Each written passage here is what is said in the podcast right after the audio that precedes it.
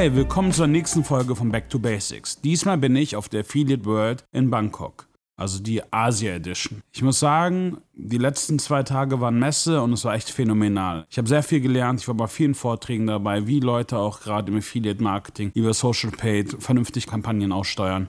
Es war echt sehr gut, super Austausch gehabt. Also ich kann jedem empfehlen, wenn man die Möglichkeit hat, auch auf internationalen Messen zu gehen, sollte man das machen.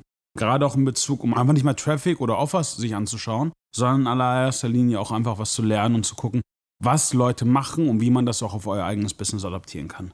Darüber reden wir aber heute nicht. Wir reden heute über CMPs. Das sind Content Management Plattformen.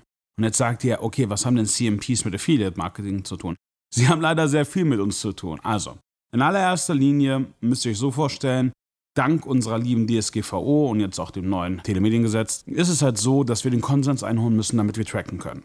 Das ist per se jetzt nichts Neues. Jetzt könnt ihr im Endeffekt als Affiliates oder auch als Advertiser schauen, okay, wie sieht mein CMP aus?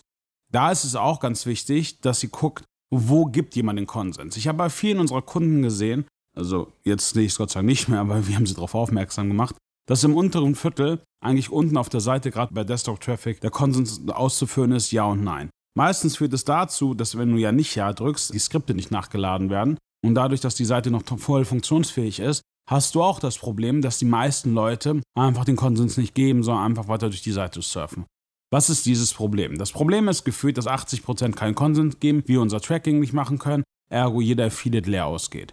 Das ist aber nicht nur ein Problem für das Affiliate-Marketing, das ist dasselbe Problem für Social Paid, das ist dasselbe Problem für SEA-Kampagnen oder für Google-Kampagnen. Also achtet darauf, wie ihr euren CMP aufbaut. Das Wichtigste auch hierbei ist, ich würde im Endeffekt ihn mittig auf der Seite packen, am besten Freeze, das heißt, die Leute müssen im Endeffekt einen Konsens geben oder keinen Konsens geben, damit sie einfach auf der Seite weitermachen können. Mobile sieht das meistens anders aus, Mobile geht es schon einfacher, aber gerade bei Desktop Traffic würde ich darauf achten, wo ist euer CMP. Also wo ist die Konsensbox und wo muss ich draufklicken? Okay?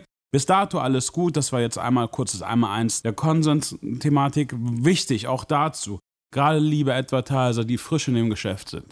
Nur weil ihr im Endeffekt eine Box habt, wo Ja und Nein steht, achtet auch bitte darauf, was gewitelistet ist und was nicht gewitelistet ist. Und achtet darauf, auch wenn jemand nicht Ja oder Nein drückt, dass keine Skripte geladen werden. Weil sonst habt ihr natürlich auch ein Problem mit dem Datenschutz.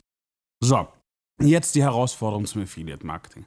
Im Affiliate Marketing gibt es einige Skripte, die geladen werden und die auch in dem CMP verbaut werden müssen. Einige, gerade die dem IAB-Framework unterstützen, machen das automatisch, andere leider nicht, da müsst ihr es manuell machen. Und das ist auch die Herausforderung. Also, ihr habt zum einen das First-Party-Tracking oder das Master-Tag des Netzwerks, was in den CMP verbaut werden muss oder was auch schon drin ist. So, dann habt ihr das Conversion-Tracking des Netzwerks, was im Endeffekt auch noch verbaut werden muss. Es ist im Endeffekt dieselbe Source, also ist es eigentlich nur ein weiteres Häkchen. Wichtig auch da zu wissen, wir sind natürlich im Marketing-Aspekt. So, und jetzt gibt's, wenn ihr aber mit CSS-Partnern arbeitet, wenn ihr mit Retargetern arbeitet oder wenn ihr mit Rückgewinnungspublishern arbeitet, die äh, ein Pop-up euch auf der Seite ausspielen, dann werden diese ja über die Container-Tags des Netzwerks geladen. Und wenn die das machen, müssen die auch in euren CMP rein. Also wenn Sie nicht in einem Konsensmanagement-Plattform drin sind, habt ihr ein Problem. Zum einen kann es sein, dass der CMP diese Skripte einfach wegblockt. Das ist jetzt ehrlich gesagt noch die angenehmste Version. Die andere Version ist, dass einfach die Skripte geladen werden, sie nicht im CMP vorkommen und ihr damit abmannfähig seid. Jetzt sagt ihr, oh, das ist ja anstrengend. Nee, ist es eigentlich gar nicht. Ihr müsst im Endeffekt einfach überlegen, mit welchen Publishern ihr arbeiten wollt mit diesen Publishern reden. Ihr habt jetzt ja auch schon sehr oft von mir gehört, reden ist das A und O in unserem Geschäft. Und wenn ihr mit ihnen redet, müsst ihr sagen, okay, was für Skripte ladet ihr denn? Und bei den Retargetern ist halt auch die Frage, welche DSPs lädst du denn nach? DSPs sind Traffic Sources, wo die Retargeter ihren Traffic kaufen, um dann Besucher von dir zu retargeten oder im Endeffekt Prospector im Endeffekt auch eure Werbung auszuspielen. Wichtig, damit das passiert, wird meistens bei den meisten Retargetern der Pixel von dem DSP geladen. Und das ist ganz, ganz wichtig. Wenn das der Fall ist, müsst ihr im Vorfeld schon mal wissen, erstens, mit welchen DSPs arbeitet euer Retargeter zusammen.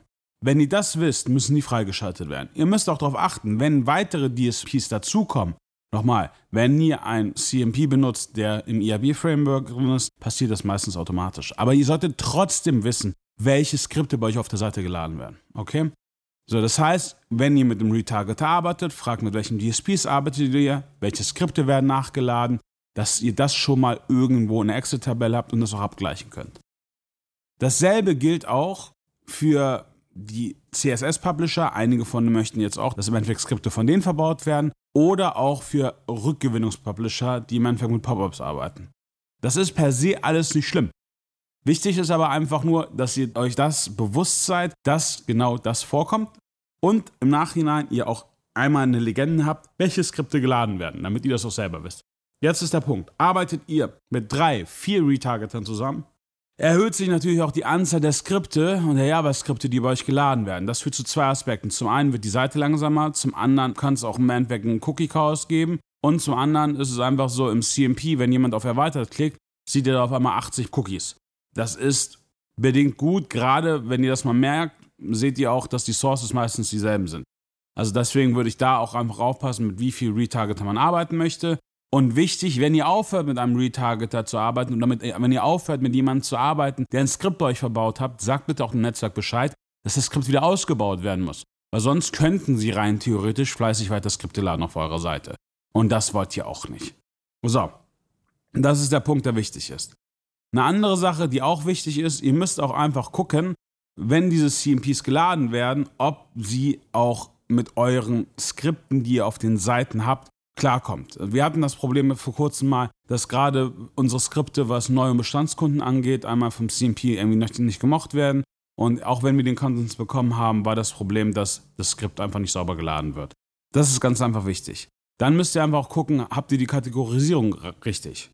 Weil wenn die Kategorisierung nicht richtig ist, habt ihr auch ein Problem.